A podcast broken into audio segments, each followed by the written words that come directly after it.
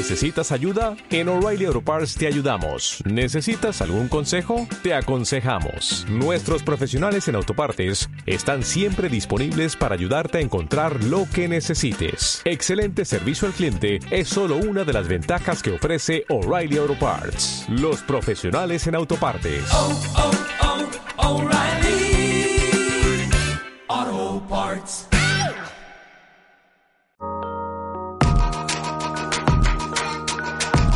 Universo sostenible.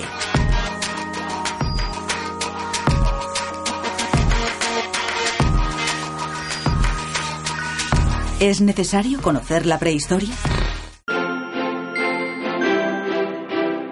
Cuando escuchamos fechas tan remotas, que se remontan a millones de años, a la mayoría nos cuesta asimilar la información. La prehistoria ocupa la mayor parte del proceso histórico de la humanidad, y solo conociéndola podemos saber cómo hemos llegado hasta aquí. Nos explican la importancia que tiene estudiar la prehistoria los profesores Juan Pereira Sieso, de la Universidad de Castilla-La Mancha, e Ignacio Martín, de la Universidad de Murcia. La prehistoria es la parte que estudia en el desarrollo de la especie humana en el planeta toda aquella parte de la cual no tenemos textos históricos, no tenemos textos escritos, mejor dicho. Tenemos que recurrir a la arqueología, a las evidencias materiales para poder reconstruir el pasado de la humanidad, desde que aparece hasta que desarrolla y ocupa todo el planeta. Es el origen, ¿no? Es el punto de partida de la historia con mayúsculas. Y yo creo que por eso los arqueólogos nos tenemos que centrar a, nuestros estudios en intentar desvelar todas las incógnitas que nos ayudan a saber de dónde venimos y a saber cómo fuimos. Escuchamos ahora a José Luis Sanchidrián, de la Universidad de Córdoba, y a Beatriz Comendador, de la Universidad de Vigo. La prehistoria intenta responder a, a, las dos de las tres grandes preguntas existenciales que nos hacemos todos a lo largo de nuestra vida. ¿Quiénes somos? ¿De dónde venimos? Y, por supuesto, ayuda también a responder a la otra pregunta, ¿eh? ¿a dónde vamos? La prehistoria nos permite tener una, una dimensión temporal sobre nuestra existencia en la Tierra, no solamente de nuestra especie, sino de las especies anteriores a la nuestra. ¿no? Nos da en cierto grado una medida incluso de nuestra excepcionalidad como hecho.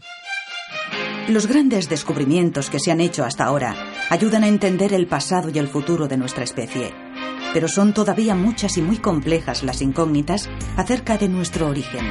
Afortunadamente, grupos de investigadores de muy diversas disciplinas dedican sus vidas a buscar las respuestas. Valentín Villaverde, catedrático de Prehistoria de la Universidad de Valencia, y José Manuel Maillo Fernández, profesor en la UNED, son dos ejemplos de esta dedicación.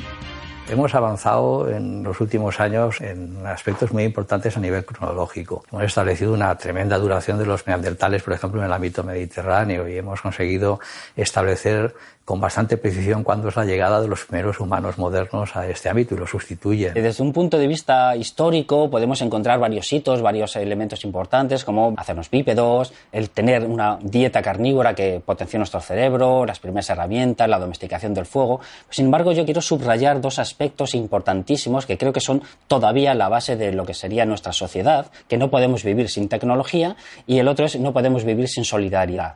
Esto nos hizo exitosos culturalmente, evolutivamente, a lo largo de muchos años y quizá sería una cuestión que tendríamos que volver a, a repensar actualmente. Para poder apreciar el patrimonio, primero hay que conocerlo. Y nuestra función es conocerlo. ¿eh? Nuestra función es investigar ese pasado y dar las claves de interpretación al público en general.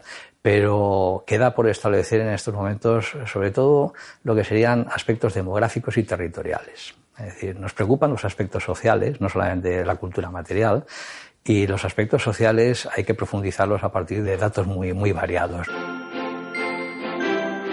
La fascinación por conocer el pasado forma parte de nosotros y gracias al trabajo de los especialistas podemos acercarnos un poco más.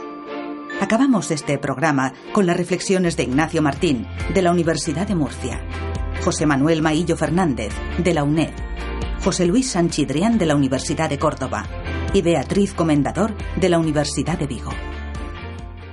Hacer llegar pues nuestros conocimientos, los hallazgos, todas las teorías que, que, pasan por nuestra cabeza al público en general, que al fin y al cabo es es el protagonista de la historia con mayúsculas y es a quien realmente le interesa cuáles fueron nuestros orígenes. Nos ayuda a, como individuos a, ser más libres y yo creo que es donde debemos subrayar y hacer hincapié en el papel del conocimiento de la prehistoria. Debemos conocer, es decir, debemos investigar para poder conservar y después difundir los valores patrimoniales e históricos intentar que la investigación cada vez abra nuevos horizontes y plantee nuevos retos para el futuro.